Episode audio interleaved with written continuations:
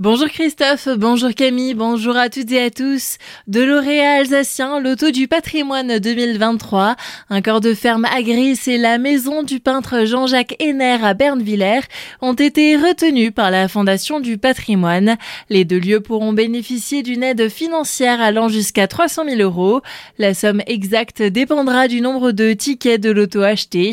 Un autre site alsacien pourra aussi bénéficier d'une aide importante, cette fois-ci jusqu'à 500 000 il s'agit d'une maison de potier de Betschdorf qui figure parmi les 18 sites emblématiques sélectionnés, une information qui, elle, avait déjà été révélée au mois de mars dernier.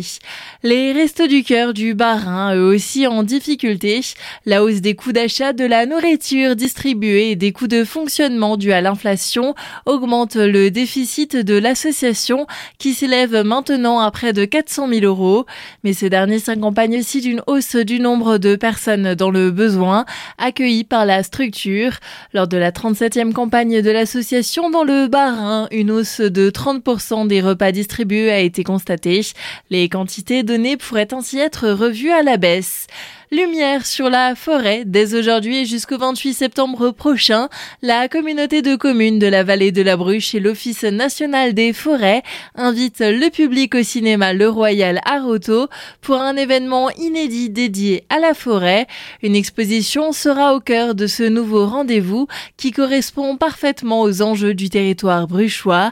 On en parle avec Jean-Sébastien Lomont, chargé de mission paysage et environnement à l'intercommunalité du territoire. dag. La vallée de la Bruche, c'est un territoire qui a plus de 80% de forêt. Et donc, euh, comment ne pas se préoccuper de l'évolution de la forêt et surtout au regard du changement climatique? Et donc, les élus, depuis un certain nombre d'années, travaillent sur une stratégie filière forêt-bois. On a travaillé euh, depuis 3-4 mois avec euh, nos partenaires de l'ONF pour faire venir cette exposition, donc les forêts du Grand Est à l'épreuve du changement climatique, dont l'objectif est d'apporter un certain nombre d'éléments techniques, mais aussi de capacités très ludiques. Soirée ciné débat étant fort prévu le 16 septembre, composé d'animations en compagnie d'acteurs de la forêt, aussi à destination des familles, rythmeront encore cet événement. Retrouvez l'interview complète sur notre site azur-fm.com. Nouveau dépôt sauvage à Sundouze. L'affaire dure depuis un certain temps où régulièrement divers déchets sont laissés sur le domaine public avant d'être dégagés par les employés communaux.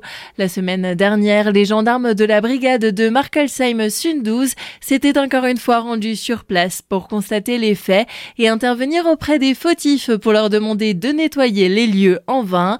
Une plainte a été déposée hier par le maire de la commune Mathieu Klotz pour dépôt sauvage sur la voie publique. À Kinsheim, la volerie des aigles compte prolonger les journées d'été ce week-end.